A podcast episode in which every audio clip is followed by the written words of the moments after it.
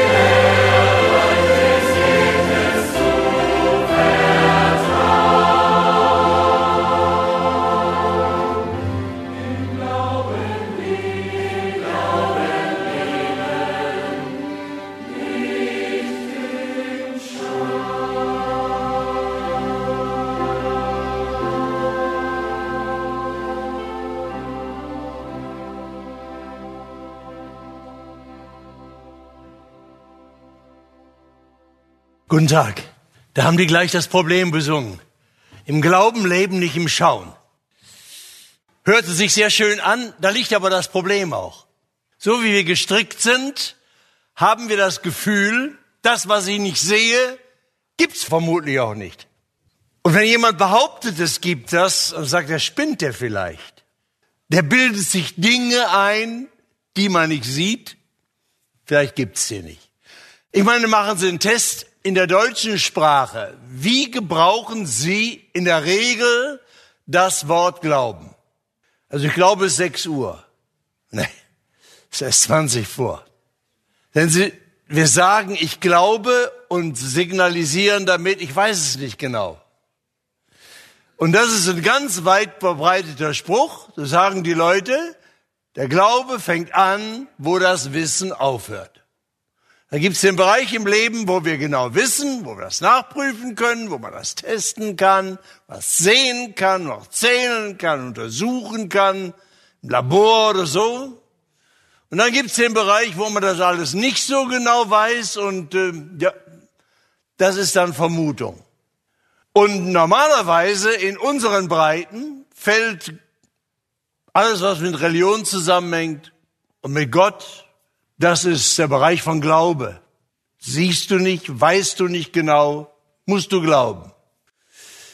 Und daher kommt die Vermutung oder der Verdacht, das ist nichts anderes als hier drinnen ein Gefühl und Gefühle sind so unsicher. Die kommen und gehen, die hast du mal, dann sind sie stark. Wann sind sie stark? Ja, meist sind sie stark, wenn es erstens einem gut geht äh, und man mit lauter Leuten zusammen ist, die dasselbe glauben. Dann nicken alle im Takt mit dem Kopf. Und da kann man das alles auch glauben, auch wenn man es nicht sieht.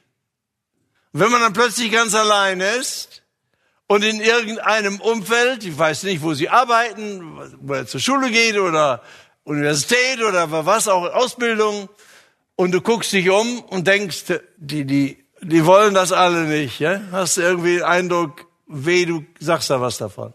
Also wir suchen nach Bestätigung und solche Gefühle, wenn der Glaube ein Gefühl ist, dann bewegt er uns und das ist auch toll, aber er kann ganz schnell weg sein.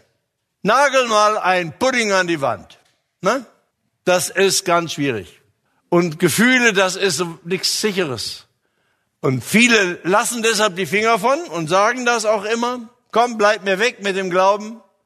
Ich brauche was, worauf man rechnen kann, worauf ich mich verlassen kann. Und dann sage ich, okay, genau das, genau das brauchst du.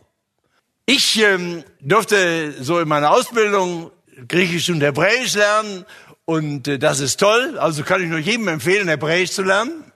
Lernt man die Bibel noch viel besser verstehen, wenn man sie liest. Und in der hebräischen Sprache, die so geprägt ist davon, dass Gott geredet hat zum Volk Israel, und gehandelt hat und sie die Wirklichkeit Gottes erlebt und erfahren haben. Da sind bis in die Wörter hinein ist die Sprache von der Wirklichkeit Gottes geprägt. Und in der hebräischen Sprache, da würde niemand auf den Gedanken kommen zu sagen, Glaube, das heißt, ich weiß nicht genau, ich vermute. Sondern Glaube, das heißt festmachen. Denn die Wurzel des Wortes heißt fest sein. Gott ist fest und zuverlässig und treu und dem vertraue ich, dem Treuen vertraue ich, das gibt's in der deutschen Sprache so. Da mache ich mein Leben fest, wie man ein Schiff festmacht an, am Quai mit den Tauen oder mit einem Anker und das, da kann der Sturm rütteln, was er will. Das hat festen Anker. Das heißt in der Bibel glauben, das sind dann Welten dazwischen. In Deutschland denken die Leute alle, Glaube, das ist ein unsicheres Gefühl. Das ist eine Vermutung, da weißt du nichts Genaues, also lass es mal. Das ist ein Luxus für die, die es zusätzlich brauchen, aber so im Alltag wirklich, da brauchst du was anderes, was zählt. In der Bibel, da weiß jeder, es gibt nur eins, das zählt, dass du in dem ewigen, lebendigen Gott, dem Schöpfer des Himmels und der Erden, der einzige, der nicht der Vergänglichkeit unterworfen ist, den die Maden nicht zerfressen, den die Zeit nicht alt und kaputt macht, den der Rost nicht zerfrisst. Und wenn du nicht verbunden bist mit ihm, dann ist dein Leben für die Katz, dann ist es weg. Dann hast du keinen festen Halt. Ja, das ist er. Wie kriegen wir das zusammen? Sagen Sie, das ist schön gesagt. Aber ich lebe nicht in der Bibel, ich bin auch nicht in Israel. Aber wie ist das? Also machen wir mal einen richtigen Härtetest heute. Keine Angst, nicht? Also Kopf ist zum Denken da. Man darf auch mal einen richtig kritischen Gedanken reinlassen. Ja, sonst hätte uns Gott anstatt ein Gehirn hier oben gleich ein Bündel Stroh einbauen können. Er will aber, dass wir den Kopf zum Denken und nicht nur zum Frisieren gebrauchen. Ja, es war, es kann man. Du. Ihr seid doch alle so schön frisiert, das ist auch gut, aber man kann mit dem Kopf auch denken und ihr wollt das, ihr wollt das sicherlich jetzt mit mir tun. Ich will euch ein Beispiel zeigen in der Bibel. Die Bibel ist ein sehr, sehr realistisches Buch und zeigt uns alle radikalen Härten des Lebens. Und das Problem, das wir hier haben, ob das mit dem Glauben nicht so eine ganz unsolide Sache ist, alles nur so ein Gefühl, ich weiß nichts genaues, kommt in der Bibel schon längst vor. Und zwar in einem Kapitel des Johannesevangeliums, im Kapitel 6. Ich lese das jetzt nicht ganz, das ist ein langes, aber es ist ein spannendes.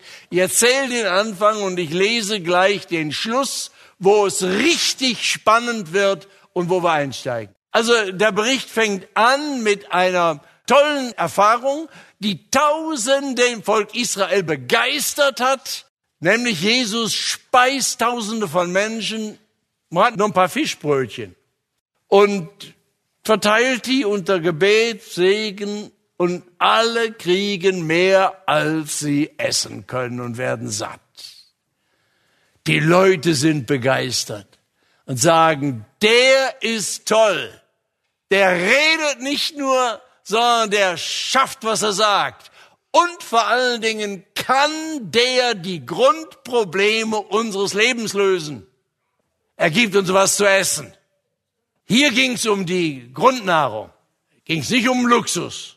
Wenn man alles hat und genug zu essen hat, nörgelt man rum und sagt, da mag ich das noch, kann ich das noch zusätzlich. Es gibt da noch einen Nachtisch, das, das ist aber nicht absolut notwendig. Das ist was für die Zunge, für das Tolle. So. Die merkten aber, dieser Jesus, der kann das Brotproblem, das Nahrungsproblem lösen. So einen brauchen wir. Wir brauchen nicht nur einen, der große Sprüche macht, fromme Reden hält, sondern der schafft, was er sagt. Und die Entscheidung ist, kann man nachlesen, Johannes 6, sie versuchen ihn zu ergreifen und zu sagen, du musst unser König sein. Du musst uns bestimmen. Du kannst die Probleme lösen. Ja, sowas wünscht man sich ja, ne? Zeiten wie den unseren, da merkt man, wie ohnmächtig Regierungen sind. Möchte man nicht tauschen mit denen, ne? Wie soll man die Riesenprobleme lösen?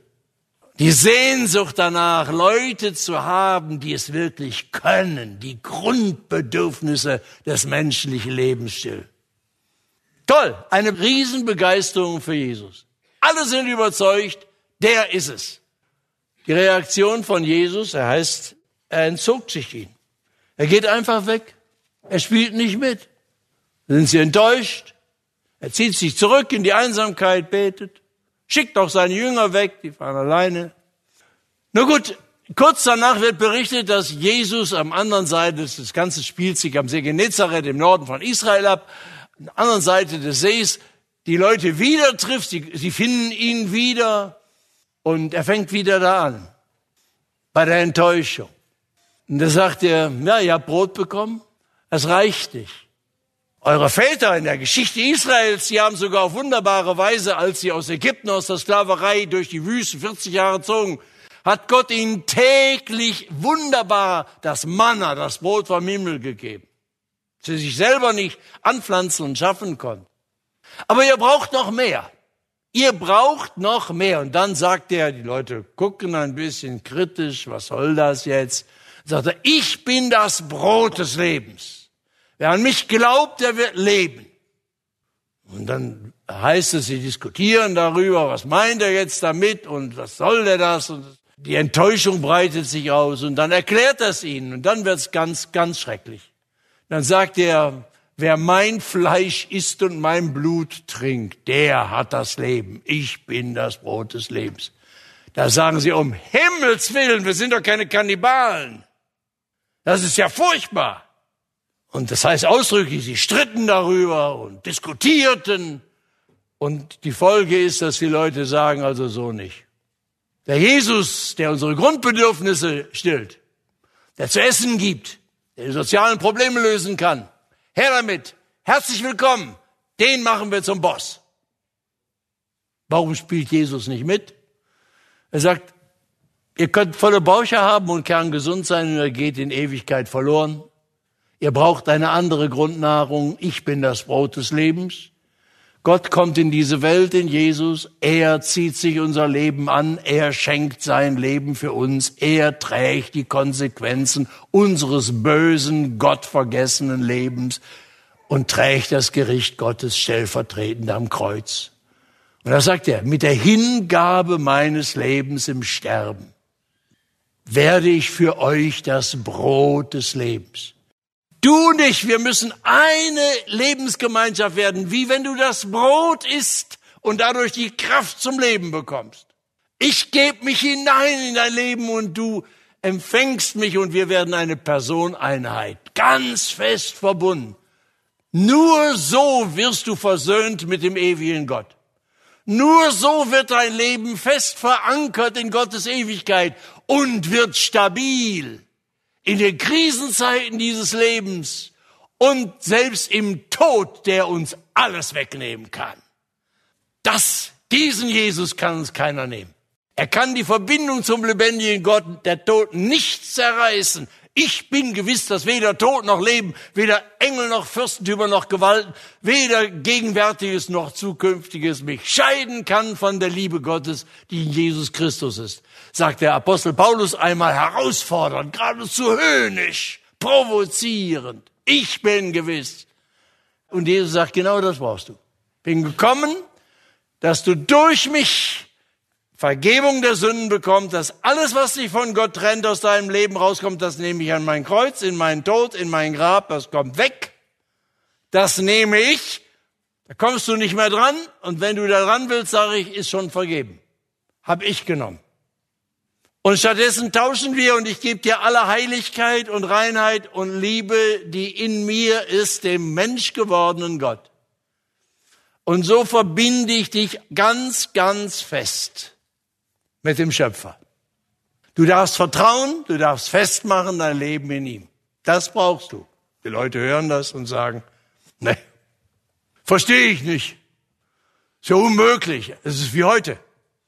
Ich habe dauernd Diskussionen mit klugen Leuten und besonders mit religiösen Leuten. Interessanterweise besonders mit denen, die an Religion interessiert sind. Die sagen, was habt ihr da für einen komischen Gott? Ist das wirklich nötig, dass Gott seinen Sohn am Kreuz auf so, das ist ja Kindesmissbrauch seinen Sohn so brutal da quälen lässt, ist das nötig, damit er uns unsere Sünden vergibt? Wenn Gott Gott ist, dann kann er doch, ist doch lieb, er ist barmherzig, er kann doch einfach sagen, schwuppdiwupp und alles ist weg. Was habt ihr denn für merkwürdige Vorstellungen von Gott, sagen die. Dieses Kreuz und so. Ja, das ist heute das aktuellste Problem. Ist aber nicht neu. Johannes 6 lesen wir, dass zur Zeit von Jesus, die richten sich genauso auf. Wir sind doch keine Kannibalen. Sein Blut trinken, sein Fleisch essen. Ich bin das, um Himmels Willen. Ist doch genug, wenn er auf wunderbare Weise was zu essen schafft und wir alle satt werden. Das ist mein Leben. So, und dann passiert es, in diesem liest man, dass das langsam abbröckelt. Die Leute sagen, nee, passt uns nicht. Und jetzt lesen wir in Kapitel 6 den Schluss. Von da an wandten sich viele seiner Jünger ab und gingen hinfort nicht mehr mit ihm. Also das waren jetzt nicht nur Jünger, Jünger heißt Schüler eigentlich. Jünger, das sind Leute, das waren nicht nur so Zuhörer, die begeistert waren, die sagen, ist aber toll, ist aber erstaunlich. Nein, nein, Jünger sind Leute, die schon mehr getan haben. Die haben gehört, die haben gesagt, das ist toll, was Jesus sagt. Und sie haben sich entschieden, von dir will ich lernen.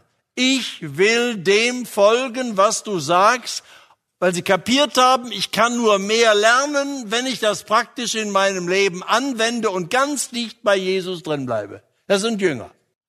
Und jetzt lesen wir hier, von da an wandten sich viele seiner Jünger ab und gingen hinfort nicht mehr mit ihm. Das ist eine schwierige Situation. Vorhin da haben wir davon gesprochen, Gefühle, auch Glaube, wenn der Glaube ein Gefühl ist, dass Gott lebt und was mit Jesus alles ganz toll ist, das fällt einem relativ leicht zu glauben, wenn alle ringsrum mit dem Kopf nicken und sagen, ja, ich auch. Aber hier war das nicht so. Am Anfang war das so. Jesus ist toll. Er schafft ein Wunder. Er soll unser König sein. Und dann bröckelt's langsam ab. Dann ist ein Weg von Jesus Trend. Und machen wir uns nichts vor. Hier kannst du das Gefühl haben, dass es hin zu Jesus geht. Aber wenn du sonst durch Bielefeld gehst oder durch Deutschland, Europa, dann hast du das Gefühl, weg von Jesus trennt. Weg von Jesus trennt. Fühlst du dich ganz einsam. Er sagte, bin ich der letzte Spinner, der sowas noch glaubt? Und wenn der Glaube Gefühl war, dann erfriert er plötzlich, dann verdünnisiert er sich, dann löst er sich auf, du wie der Morgennebel, wenn die Sonne kommt. Und dann fühlst du dich plötzlich ganz kalt und ganz allein und sagt, was denn jetzt? Gehen die alle weg? Ist besser, ich gehe auch weg. Wenn man einmal zum Lebensprinzip gemacht hat, dass man da sein will, wo die meisten den Daumen hochhalten und uns liken, ist man in dem Augenblick weg, wo der Trend bricht. Das ist schon eine kritische Situation. Ihr kennt das ja, auch in den Gemeinden, auch wenn man so zu Hause ist und da aufgewachsen ist und gute Freunde hat. Wir sind ja gerne mit anderen zusammen, bei denen wir uns wohlfühlen und angenommen fühlen. Selbst wenn man nicht alles so für bare Münze nimmt, dass die anderen so glauben, man stimmt ihnen innerlich schon halbwegs zu, weil erstmal möchte man gerne dabei sein. Und so, so passiert's ja euch, dass Leute zunächst einmal in der Jugendarbeit und mit jungen Leuten Kontakt haben, aber auch unter Älteren man hat gute Bekannte und findet die toll. Man gehört mal erst dazu, aber naja, ob man alles schluckt, was die da so sagen. Das ist einmal nicht so wichtig zunächst. Man hat einmal so ein bisschen Geborgenheit in der Gemeinschaft. Aber es wäre natürlich toll, wenn es dazu kommt, dass man in diesem Prozess, in dieser Gemeinschaft auch dazu kommt. Ich hänge hier, ich bejahe das, was ihr glaubt, nicht nur, weil ich euch so nett finde und bei, weil ich bei euch mich so wohlfühle, sondern dass man eine klare Begründung findet. Ich gehöre zu diesem Jesus. Ich mache mein Leben an dem lebendigen Gott fest, der in Jesus mir begegnet, auch wenn ich ganz allein bin. Auch wenn die Leute mich deswegen bespucken oder lächerlich machen. Das ist übrigens in unserer Gesellschaft die wirksamste Methode jemanden kaputt zu machen und fertig zu machen. Großes Prinzip. Wirkt immer. Lächerlich machen. Wenn du jemanden fertig machen willst, mobben oder so weiter, zuerst, was wir am schwersten ertragen, ist, dass andere uns lächerlich machen. Dann gehen wir kaputt. Das mögen wir nicht. Wir möchten nicht niedergemacht werden in unserem Ansehen. Ja, wir kennen ja. Deshalb ist das die bekannte Methode. So, diese Comedy-Methode ist ja toll, ne? Ja, richtig alles durch den Kakao ziehen und durch den Dreck machen, dass du dich schon schämst, überhaupt nur zu denken, sowas mal je gedacht zu haben oder geglaubt zu haben. Dann bist du schon, das ist weg von Jesus Trend. So, und das erleben die hier alle. Tausende gehen weg. Jetzt ist man aber gespannt, wie Jesus aus der Affäre rauskommt. Jetzt erwarte ich doch, dass er sagt zu dem engsten Kreis, der noch bei ihm steht, aber ihr werdet doch hoffentlich hierbei bleiben, ne? Auf ein paar wird man sich doch noch verlassen können, oder? Denkst du? Wir lesen, also von da an wandten sich viele seiner Jünger ab und gingen hinfort nicht mehr mit ihm. Da fragte Jesus die Zwölf, wollt ihr auch weggehen? Das war gefährlich. Alle laufen weg. Der Sog trennt von Jesus weg. Stehen die letzten Mohikaner da? Wollt ihr auch gehen? Steht hier gar nicht, wie lange die überlegt haben. Da antwortete ihm Simon Petrus, Herr, wohin sollen wir gehen? Du hast Worte des ewigen Lebens und wir haben geglaubt und erkannt, du bist der Heilige Gottes. Das muss man mal genau untersuchen. Das Erste, was der Simon sagt, stellvertretend für die anderen, nüchtern überlegt, okay, alles spricht im Augenblick dafür, weg von Jesus. Was ist denn die Alternative? Wohin sollen wir denn gehen? Wenigstens das will ich doch mal prüfen jetzt. Wohin gehe ich denn? Und da, soweit ist er schon kritisch, dass er sich umschaut und sagt, also, was ich bisher da so gesehen habe, was sie mir anbietet, ist nicht besonders überzeugend. Dass sie Jesus lächerlich machen, heißt ja noch nicht, dass sie was anderes anzubieten haben. So, also, wohin? Und dann sagt er das Erste, was ihm bei Jesus aufgefallen ist in der Zeit, der mitgegangen ist. Du hast Worte des ewigen Lebens. Das heißt, nicht nur du sagst Worte, die ewiges Leben haben. Was ist ewiges Leben? Ewiges Leben ist Leben mit Gottes Schöpferqualität. Ewig heißt ja nicht nur, das hört nie auf, also so Kaugummi-Leben.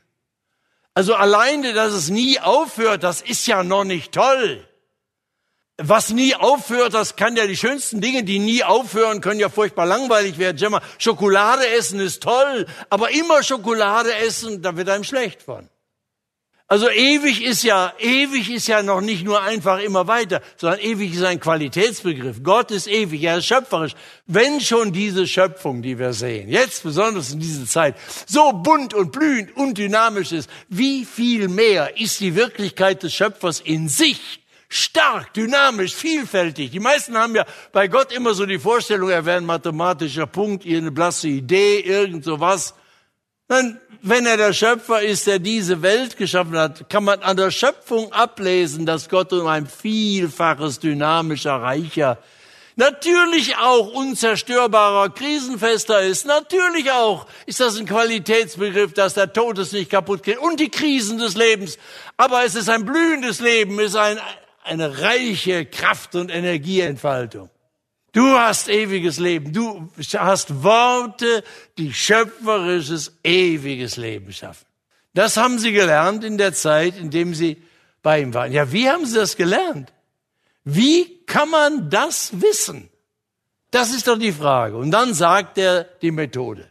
Das ist der wichtigste Satz hier in dem Text. Wir haben geglaubt und erkannt, Du bist der Heilige Gottes.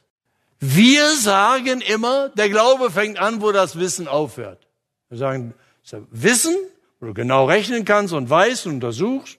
Und dann weiß ich nicht mehr, dann fange ich an zu glauben, zu vermuten. Bereich von nebulösen Gefühlen. Petrus sagt es ganz anders. Wir haben geglaubt und dadurch erkannt. Er sagt, das Wissen kommt durch Glauben. Und das ist die Wahrheit, die im ganzen Leben stimmt. Und jetzt bitte ich euch, einen Augenblick wirklich scharf mit mir zu denken. Dieses Prinzip, alles Wissen entsteht aus dem Glauben, gilt für das ganze Leben. Auch in der Naturwissenschaft übrigens. Wie geht das mit der Forschung in der Naturwissenschaft? Es gibt Vermutungen, Behauptungen, Hypothesen nennt man das. Man weiß nicht, stimmen die? Wie kriegt man das raus, wenn man wissen will, ob die stimmen? Man muss es ja nicht rauskriegen. Man kann auch sagen, interessiert mich, lasse ich offen. Aber wenn man wissen will, ob diese Vermutungen, Behauptungen, ob das stimmt, dann wendet man sie in der Praxis an, macht einen Test, ein Experiment. Und indem man ein Experiment macht, kommt raus, ob die Vermutung stimmt, ob sie ganz falsch ist ob sie teilweise stimmt und teilweise falsch ist und so. So funktioniert das in der Naturwissenschaft. Du hast eine Behauptung, eine Vermutung, du machst ein Experiment und du gewinnst ein Wissen. Anders kriegt man nie. Manche, manche dieser naturwissenschaftlichen Experimente sind ja lebensgefährlich. Nicht? Manche Wissenschaftler machen, setzen sich selber und ihr Leben, also alles, was da jetzt im Weltraum gemacht wird, die werden rausgeschossen und sitzen da oben irgendwo und gucken, was auf der Erde los ist. Das ist ja alles. Stell dir mal vor, wenn der Raumanzug eine Panne hat und so, dann sieht, siehst du bald aus. Also das ist lebensgefährliche Experimente. Nur okay, bei den Dingen, bei der Naturwissenschaft, da müssen wir nicht alle diese Experimente selber machen. Das können ein paar Wissenschaftler machen. Und wenn die dann behaupten, ich habe diese Erkenntnis gewonnen, dann ist die Regel in der Naturwissenschaft, dass noch andere Wissenschaftler das Experiment nochmal machen. Nicht? Und dann, erst dann wird in wissenschaftlichen Zeitschriften veröffentlicht, aha, Wissenschaftler A hat das gemacht, hat das rausgefunden, Wissenschaftler B in dem Land hat das wiederholt, hat das auch rausgefunden. Das ist die Erkenntnis. Dann wird das veröffentlicht. Aha, dann muss ich das nicht selber machen, da kann ich Zuschauer bleiben und ich habe eine Erkenntnis gewonnen. So geht sagen die Leute, siehste, so geht das in der Naturwissenschaft. Und wenn ich an Gott glauben soll, an Jesus, dann mach mir das doch auch mal vor. Beweis mir Gott, damit ich glauben kann. Dann sage ich, pass mal auf. Hör mal, nicht zu früh aufzudenken. Du hast überhaupt das Leben gar nicht verstanden. Stell dir mal vor, du willst doch wissen, also ich will wissen, ob meine Frau mich liebt. Da hängt mir eine Menge von ab. Ich wüsste da wirklich gerne hundertprozentig, dass sie mich liebt. Kannst auch andere Experimente machen. Du willst vielleicht 100 Euro verleihen oder wirst gebeten, vielleicht sogar 1000 Euro zu verleihen, falls du die hast. Und du sagst, ja, vielleicht, er verspricht, es gibt er mir wieder. Tja, aber vielleicht brennt er damit durch. Kann ich dem vertrauen? Ja, sagen die anderen, der hat noch nie geklaut. Das ist er aber vielleicht klaut er jetzt zum ersten Mal. Wie macht man das? Also wie sollte ich rausfinden, ob meine Frau mich liebt? Ich bin jetzt hier in Bielefeld. Meine Frau sitzt seit vorgestern in Kassel. Jetzt könnte ich ja nach streng naturwissenschaftlichem Prinzip sagen, Zweifel als Prinzip. Ich will die Gewissheit haben, ob meine Frau mich liebt. Die sagt, ich liebe dich. Das Erste, was ich tue, ist, sag, liebe Frau, geh mal zum Psychologen, lass dich untersuchen. Da der mal mal sagt, also Gefühle, was, wer weiß, was da alles hintersteckt. Mach mal ein Gutachten von so einem Psychiater und der soll mir mal sagen, was ich davon zu halten habe, dass du mir hier so toll erklärst, dass du mich liebst. Das Zweite ist, ich bin nach Bielefeld abgereist und habe vorher natürlich streng naturwissenschaftlich Zweifel als Prinzip, nicht leichtfertig glauben. Ich habe einen Privatdetektiv beauftragt, der meine Frau beschattet. Wer weiß, wo das Weib hingeht. So, also, ne, habe ich die auf die Spur gesetzt und der guckt jetzt immer, wo die ist, mit wem die telefoniert, checkt die WhatsApp und so, was da so alles so läuft und so. Das ist jetzt streng naturwissenschaftlich. Zweifel als Prinzip. Also ein Experiment des Misstrauens machen. Dreimal darf man raten, was wird das Ergebnis dieses Experimentes sein? Sollte diese Frau mich wirklich von Herzen geliebt haben, nach dieser Behandlung ist diese Liebe weg. Es kann jeder Pädagoge, lernt das. Misstrauen ist nicht neutral, sondern Misstrauen zerstört. Und jeder, der den Kopf zum Denken gebrauchen kann, kann das wissen, dass man, wenn man die Wahrheit über eine Person erfahren will, man es nicht behandeln kann wie ein Stück Holz oder NaCl oder wer weiß was, H2O oder wie Metall. Sondern schon wenn es um Menschen geht, kann ich das Experiment, den Test nicht an andere delegieren. Nicht an Psychologen und nicht an De Detektiv, sondern ich selber. Wenn sie mir sagt, ich liebe dich, dann muss ich entscheiden, öffne ich mich, beantworte ich das mit Gegenliebe, lasse ich mich auf diese Beziehung ein, dann erfahre ich, ob das Fake ist, ob das eine Lüge ist, ob das die Wahrheit ist. Aber das Experiment muss ich selber machen. Bei Menschen. Nicht nur bei der Liebe. Auch wenn ich fragen will, also Sie haben das ja alles gemacht, zum Teil. Weißt du nicht? Sie sind vielleicht hierher gekommen und mit einem anderen im Auto gefahren. Darf ich mal eben fragen, wer ist mit jemand anders im Auto gefahren auf dem Weg hierher? Arm hoch. So, wer von Ihnen hat getestet, ob der einen Führerschein hat? Wer hat äh, geprüft, ob der Fahrer Selbstmordabsichten hatte? Ja, hätte ja sein können. Kommt ja vor. Dass einer mit 120 die ganze Bagage vor, vor einen Baum fährt. Hat beschlossen, Schluss mit dem Leben zu machen. Und manche Selbstmörder haben dann Genugtuung daran, dass sie noch ein paar andere mitnehmen. Haben sie alles vermutlich nicht gemacht. Sie sind hier heil, heil angekommen. Das heißt, das Experiment ist total. Jetzt haben sie eine Gewissheit.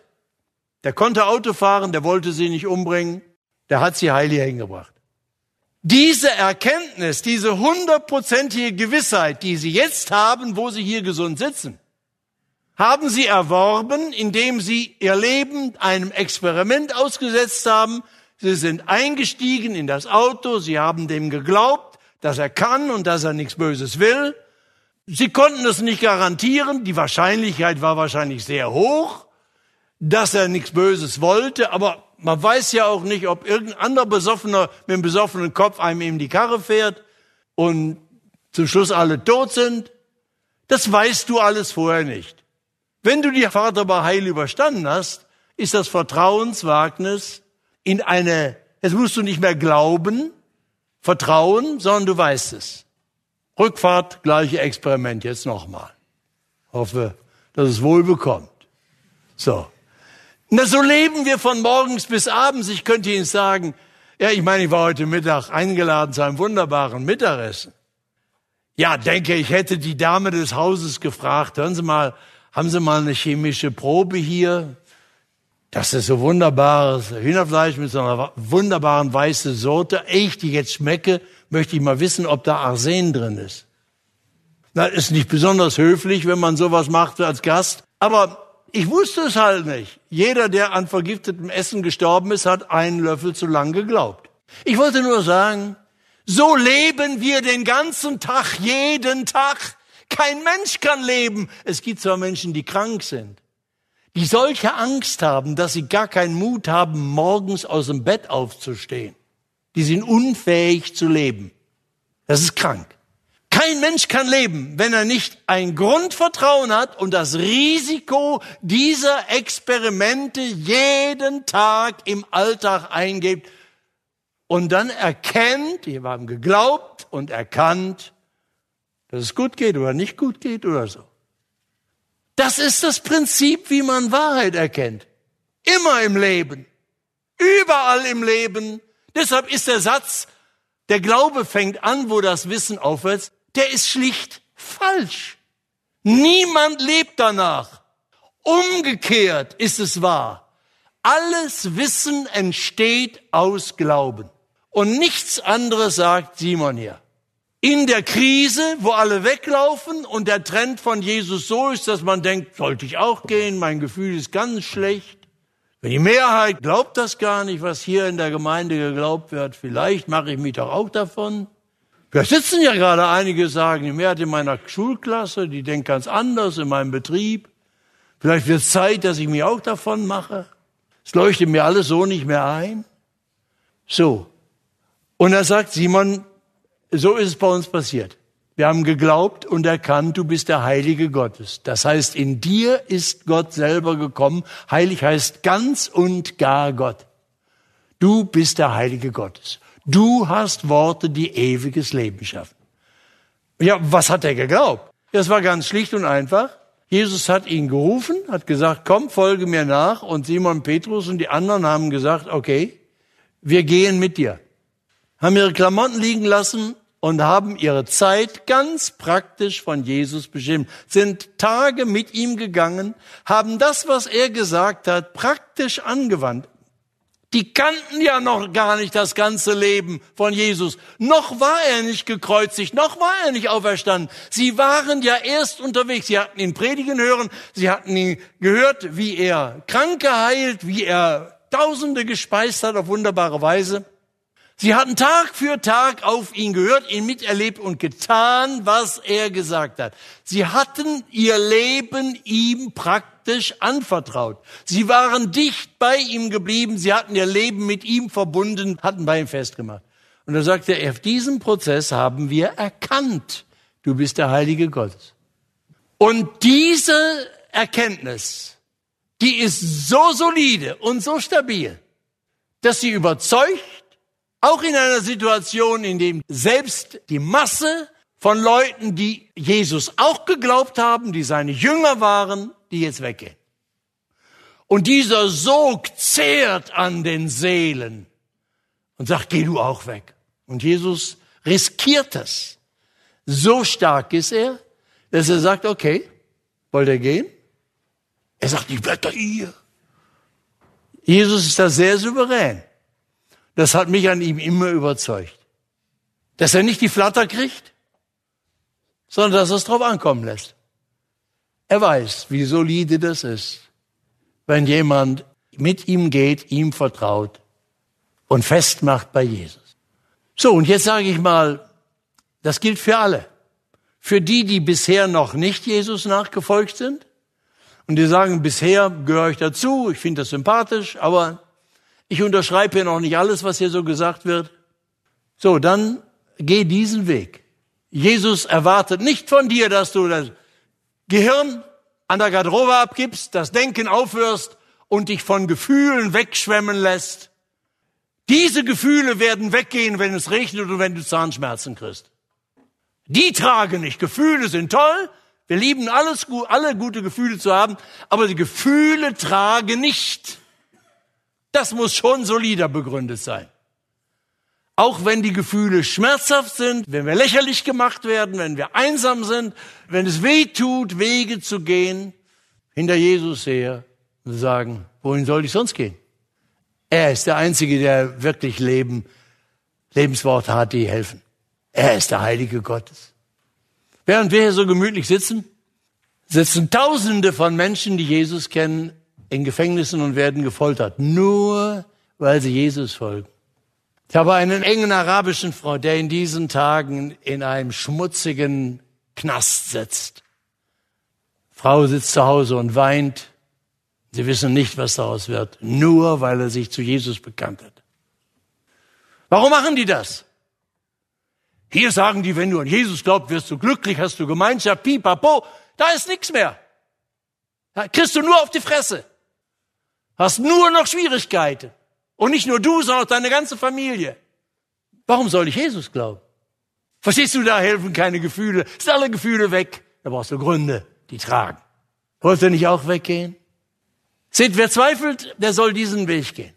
Bring deine Zweifel mit und sag, Herr, okay, ich habe verstanden.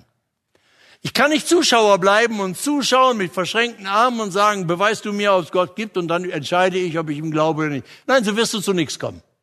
Aber du wirst dazu kommen, wenn du das, was du von Jesus verstehst, nimm die Bibel, lies Johannes 6 und das, was du verstehst, das wende an in deinem Leben. Wenn du es nicht, Jesus hat das in der Bergpredigt gesagt, wer meine Rede hört und tut sie, der baut sein Lebenshaus auf ein Felsenfundament. Wer meine Rede hört und tut sie nicht, der baut sein Lebenshaus auf Sand. Bei schönem Wetter kannst du diese Datscha genießen. Aber wenn es stürmt, und Sturzfluten kommen, wird alles Fundament unterspült, kracht die Bude zusammen. Jesus, das ist der Weg. Jesus sagt, das musst du, sagt nicht, das musst du glauben, sondern wer meine Rede hört und tut sie, das, was du verstehst, anwenden in deinem Leben. Ich habe mich bekehrt zu Jesus, als ich 14 war. Weil Freunde mich eingeladen haben, fand ich toll, habe ich irgendwann gesagt, ich will Jesus folgen. Danach hatte ich eine Krise. Und die Krise bestand darin, dass ich in der Schule auf dem Gymnasium mir das Leben etwas leichter gemacht hat und erfolgreich war, indem ich, äh, weil die Lehrer ein bisschen blöd waren, erfolgreich gefuscht habe. Das heißt, solange keine, ich die Bücher unter der Hand, ich weiß nicht, die waren irgendwie in Blindheit geschlagen, in zwei schwierigen Fächern, und solange keine Druckfehler in den Büchern waren oder beim Nachbarn und so, waren meine, meine Tests gut. Wenn du das einige Jahre lang machst, dann kriegst du ein Problem. Dann habe ich mich bekehrt. Plötzlich merkte ich, das ist eine Heuchelei, die Wahrheit zu erkennen und wie ein Lügner zu leben. Dann habe ich mich entschlossen, habe gesagt, Jesus, ich vertraue dir. Hat das kapiert, das äh, meint, ich sollte ehrlich leben. Habe ich überlegt, ob ich mir das leisten kann. Da dachte ich, kann ich mir eigentlich nicht leisten. Das wäre zu schmerzhaft. Weil dann kommt raus, was ich nicht kann. Aber ich hatte eine solche Freude an Jesus, eine solche Begeisterung, dass ich gesagt habe, Jesus, ich glaub dir. Ich glaub dir, ich mach das. Meine Freunde in der Klasse, die haben mich angeguckt, als wäre ich bescheuert. Ich hab, konnte ihnen das nicht richtig erklären, aber ich war einfach von Jesus so überzeugt, ich glaub ihm, dass was er sagt, ist Leben. Habe ich das gemacht? Es war natürlich eine Katastrophe. Die Arbeiten sahen nachher blutrot aus und so und nicht nur kurz, sondern eine ganze Zeit, weil ich, bis ich das aufgeholt hatte, das Vakuum meines Nichtwissens ausgefüllt hatte, Das dauerte einige Zeit. Zum Schluss war ich dann beim Abitur einer der wenigen, der die Nerven behalten hat, weil ich wusste, was ich kannte oder was ich nicht wusste. Also es hat sich auch so gelohnt. Nur die eigentliche Erkenntnis bei mir war, da habe ich Gewissheit bekommen. Jesus hat gesagt, tust du, was ich will, wirst du erfahren, wer ich bin. Wir haben geglaubt und erkannt. Im Kapitel später sagt Jesus Johannes 7 genau das. Meine Lehre ist nicht von mir, sondern von dem, der mich gesandt hat. Vers 17, wenn jemand dessen Willen tun will, der wird erkennen, ob diese Lehre von Gott ist oder ob ich von mir selbst rede. Das ist ein ganz, ganz praktischer Vorschlag. Niemand ist so wie sonst im Leben. Eine Vermutung, eine Behauptung, ein Experiment, das nur du selber machen kannst. Ich meine, das ist doch logisch. Du wirst doch nicht erwarten, dass man Gott wie ein Stück Holz oder Salz behandelt, während man bei jedem Menschen das Experiment selber machen muss. Also wenn Leute zu mir kommen und sagen, beweist mir Gott, dann sage ich, Entschuldigung, dass ich das jetzt mal so blank sage. Dass sie das von mir erwarten, sagt nur, dass sie ihren Kopf noch nicht wirklich zum Denken gebraucht haben. Sonst würden sie wissen, dass man Gott, wenn Gott existiert, nicht wie ein Stück Holz oder Salz oder Chemikalie behandeln kann, sondern mindestens wie eine Person. So realistisch ist die Bibel. Und ich finde das nach wie vor spannend. Das ist nicht nur am Anfang so, sondern es bleibt ja so. Glauben und schauen, was ihr gesungen habt. Ich sage euch ganz offen, für mich ist die Tatsache, dass ich Jesus nicht sehe, immer wieder eine Quelle meines Zweifels. Ich habe immer wieder den Gedanken gehabt, glaube ich das alles nur, weil meine Eltern daran geglaubt haben, dass ich eine tolle Jugendarbeit erlebt habe? Oder ist das Einbildung? Und was mache ich dann mit meinen Zweifeln? Ich komme zu Jesus im Gebet und sage, Herr, du siehst, ich kann mir da die Bauklötzchen aufeinander bauen von meinen Argumenten. Es stürzt mir alles zusammen. Vielleicht bin ich zu doof und ich kapiere das nicht. Ich kann mir selber keine Gewissheit geben. Du selbst musst mir diese Gewissheit schenken. Und ich tue jetzt, was du sagst. Ich wende das in meinem Leben an, was ich verstanden habe, deine Gebote, deine Einladung zum Gebet, deine Einladung kommt her zu mir alle dir mühselig. Ich komme zu dir und bete und vertraue dir und praktiziere das in meinem Leben und ich rechne damit, dass du nicht lügst. Und dass du so in mein Leben hineinwirkst, dass meine Zweifel überwunden werden und ich eine Gewissheit habe. Und trotzdem ist das immer eine neue Quelle von Zweifeln. Und ich sehne mich deshalb danach. Und ich bin deshalb so ein fröhlicher alter Sack, weil ich bin ja so nah am Ziel, dass ich ihn sehen werde, wie er ist. Deshalb kann ich mit dem Paulus sagen, Christus ist mein Leben, Sterben ist mein Gewinn. Ihn zu sehen, wenn ich hier die Augen zumache, dann werde ich verwandelt und meine Sinne werden so werden, dass ich ihn sehe und ihn so erkenne, wie er mich jetzt erkennt. So heißt es im ersten Johannesbrief. Deshalb habe ich eine solche Sehnsucht, eine Freude nach vorne hin, dass ich aus dieser begrenzten Welt, wo ich nur mit meinen fünf Sinnen die Wirklichkeit abtaste, dass ich rauskomme und ihn sehe. So wie damals der Thomas, der Zweifler, dann Jesus gesehen hat und auferstanden. Jesus hat gesagt, gratulieren kann, denen, die nicht sehen und doch glauben. Das ist in unserer Zeit so. Dass der auferstandene Jesus durch den Heiligen Geist sich so in unser Leben hineingibt, dass wir eine Gewissheit haben erlebt.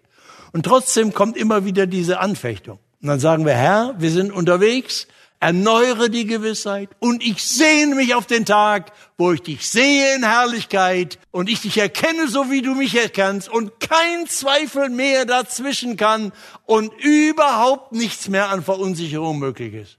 Das ist die Herrlichkeit. Das ist unser Ziel. Deshalb sind wir Christen so fröhlich unterwegs, selbst in Zeiten von Angst und wo alle die Hosen voll haben vor Angst und kriege ich das, kommt jenes. Meine Güte, ich habe kaum je in meinem Leben so genossen, Jesus zu folgen wie in den letzten zwei Jahren. Jesus zu kennen in Zeiten von Krisen und Angst. Ich stöhne manchmal, ich zweifle manchmal, ich schmeiße mich mit meinen Zweifeln Jesus vor die Füße und erlebe immer, er ist stärker. Er schenkt Gewissheit, er ist da in der Gegenwart seines Geistes, seines Schöpfergeistes. Er lebt, er ist hier, hat versprochen. Wo zwei oder drei versammelt sind in meinem Namen, bin ich in ihrer Mitte. Wir sind mehr als zwei oder drei, inklusive alle, die uns zugeschaltet sind. Ist das was? So, und jetzt lade ich die ein, die noch unterwegs sind, die noch nie ernsthaft eine Grundentscheidung getroffen haben. Ja, ich will Jesus folgen. Aber ich lade auch alle die ein, die unterwegs sind Ihr müsst eure Zweifel nicht unter den Teppich kehren. Ihr müsst keine Fassaden aufbauen und in der Gemeinde so tun, als ob ihr keine Zweifel hättet. Nur manche die anderen denken, ihr werdet irgendwie, das ist doch alles gelogen. Wir sind alle angefochten. Wer keine Zweifel hat, hat nur den Kopf nicht zum Denken gebraucht. Unser Herr ist dazu da, um gegen unsere Zweifel immer wieder neu jeden Tag sich zu bestätigen und zu sagen, du gehörst zu mir.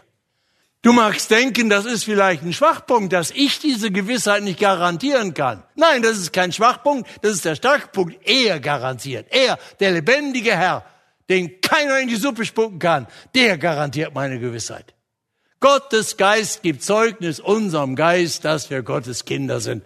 Römer 8, sagt er. Wenn er es nicht sagt, Gibt's keine Gewissheit. Ich kann sie dir nicht geben.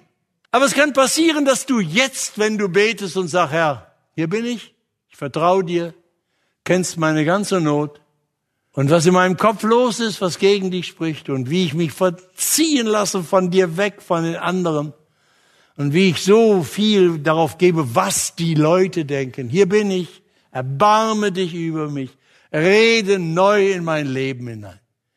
Und dann kommen wir in so Situationen wie hier Simon Petrus und die anderen. Alle gehen weg. Ich glaube, wir sind heute tatsächlich, ich spüre das selber in meinem Leben, in unserer Zeit radikale Weg von Jesus Trends. Machen wir uns nichts vor. In diesem Teil der Welt. Westeuropa ist der einzige Teil der Welt, in der die christliche Gemeinde nicht wächst. Ich weiß nicht, ob ihr das begriffen habt. Überall, besonders in Ländern, in denen es schwierig ist, von China über den Iran, über die arabische Welt, bekehren sich in Scharen Menschen zu Jesus. Überall wächst die Gemeinde, nur in Westeuropa nicht. Nur in Westeuropa, wo die reichen Christen sind, die die schönen Häuser haben, die die dicken Autos fahren, die die sicheren Arbeitsplätze haben, die eigentlich Grund haben, auf den Knien täglich Gott zu danken, dass sie die reichsten und sichersten und sind der Welt. Das ist der einzige Teil der Welt. Das liegt daran, dass der Platz von Jesus von den Götzen, in die wir uns verliebt haben, besetzt ist. Von unseren Häusern, von unseren Autos, von unserem Bankkonto, von unserem Geld, von unserer Gesundheitswahn. Wir brauchen Jesus eigentlich nicht. Er ist nur noch die Sahne auf dem Pudding, aber nicht mehr das Fundament unseres Lebens. Das ist der Grund, warum in Europa Kirchen schrumpfen. Weil wir den Götzen dienen. Er geht ein Kamel durch ein Nadelöhr hat Jesus gesagt, als dass ein Reicher ins Reich Gottes kommt. Das ist unser Problem in Deutschland. Kamele müssen durchs Nadelöhr. Jesus schafft es, auch ein Zachäus, ein reicher, habgieriger, hat sich bekehrt. Aber das ist das Problem. Nicht, dass die Leute so unmoralisch sind, sondern dass wir Götzenanbeter sind. Unser Haus, unser Bankkonto schafft uns die Sicherheit. Unser wir brauchen Jesus nicht. Jesus ist die Deko. Aber das lässt Jesus nicht mit sich machen. Wer Jesus als Dekoration missbraucht, wird merken, dass er aus dem Leben verschwindet und dass er allein bleibt. Und deshalb braucht es Bekehrung und Erneuerung. Kamele müssen durchs Nadelöhr. Herr, hier bin ich mit allem, was ich bin und habe. Nein, meine Gesundheit ist nicht die Hauptsache. Und auch mein Haus ist nicht die Hauptsache und auch mein Bankkonto ist nicht die Hauptsache. Du allein, dir gebe ich die Ehre. Und mache mit mir, was du willst. Dir will ich folgen. Dir allein will ich die Ehre geben. Das schafft ein solides Fundament auch in Krisen, wie wir sie heute erleben und wie wir sie alle erleben werden, wenn wir sterben. Wenn uns alles genommen wird, was äh, wir lieben und was, mit dem wir uns sichern, er allein gibt uns die Sicherheit. Ich bin gewiss, dass weder Tod noch Leben, weder Gegenwärtiges noch Zukünftiges kann mich scheiden von der Liebe Gottes, die in Jesus Christus ist. Hast du diese Gewissheit? Kennst du ihn? Willst du ihm so vertrauen? Dafür sind wir jetzt heute hier zusammen. Ihr habt über diese Tage geschrieben, Leben braucht Hoffnung. Ich habe gedacht, naja, die Hoffnung stirbt zuletzt. Manches auf Hoffnung heiße Luft. Ist unbegründet, aber man klammert sich an irgendwelche Wünsche, es wird schon alles wieder gut. Niemand hat uns versprochen, dass alles wieder gut wird. In Deutschland scheinen die Leute vor allen Dingen darauf zu hoffen, dass es ist wie früher. Sie noch mal nach Mallorca Urlaub machen können oder so. Es gibt überhaupt kein Versprechen, dass das passiert. Das ist auch gar keine Zukunftshoffnung. Das alles wie früher ist das reine Nostalgie. Das ist die Hoffnung der Hoffnungslosen. Die wollen immer, wie es früher war. Nein, wir wollen die neue Welt Gottes. Der Herr wird kommen und die Toten aus den Gräbern rufen. Er wird das Weltgericht halten und wird alles zur Sprache kommen. Alle, die versucht haben, andere niederzutrampeln und umzubringen und auszubeuten und gedacht haben, sie kämen damit davon, weil sie die Macht haben, werden sich täuschen. Niemand kommt davon. Alle werden vor Gott Rechenschaft geben. Er wird die Welt richten und er wird den neuen Himmel und die neue Erde richten. Menschen werden bekommen, was sie wollen. Wer ohne Gott leben will, muss in Ewigkeit ohne Gott leben und wird erleben, dass es schon auf der Erde eine Hölle ist und der Ewigkeit eine Verdammnis ist. Und wer jetzt Jesus vertraut und sich verbindet mit dem ewigen Schöpfer, wird untrennbar mit ihm verbunden sein. Und das Leben wird sich entfalten in Herrlichkeit, in einem blühenden, schöpferischen Leben, das jetzt beginnt und dann sich vollendet. Was machen wir jetzt? Die Krise tobt. Der Weg von Jesus Trend ist spürbar. Viele gingen ihn fort nicht mehr mit ihm. Da fragte Jesus, wollt ihr auch weggehen? Das kann er sich leisten. So fragt er heute. Und ich bitte euch, dass alle die, die ihm nachfolgen, heute bewusst vor ihm erneuern. Ja, Herr, ich habe geglaubt und erkannt, du bist der Heilige Gottes. Wohin sollen wir gehen? Du hast Worte des ewigen Lebens. Mach es fest, neu fest. Und die, die es bisher nicht festgemacht haben, entscheidet euch, ob ihr ihm folgen wollt oder ob ihr weggehen wollt. Entscheidet euch. Um eures Lebens willen. Er sehnt sich danach, eurem Leben in Ewigkeit festen Boden unter die Füße zu geben. Jetzt in dieser Zeit und in Ewigkeit. Amen.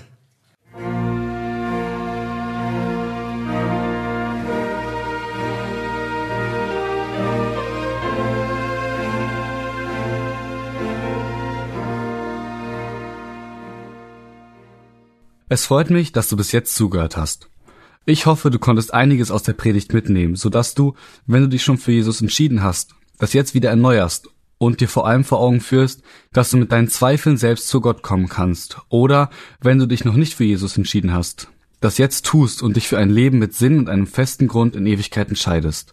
Wenn du hierzu oder auch zu anderen Themen Fragen hast, kannst du dich gerne bei uns melden. Und damit möchte ich mich auch schon verabschieden. Bis zum nächsten Mal.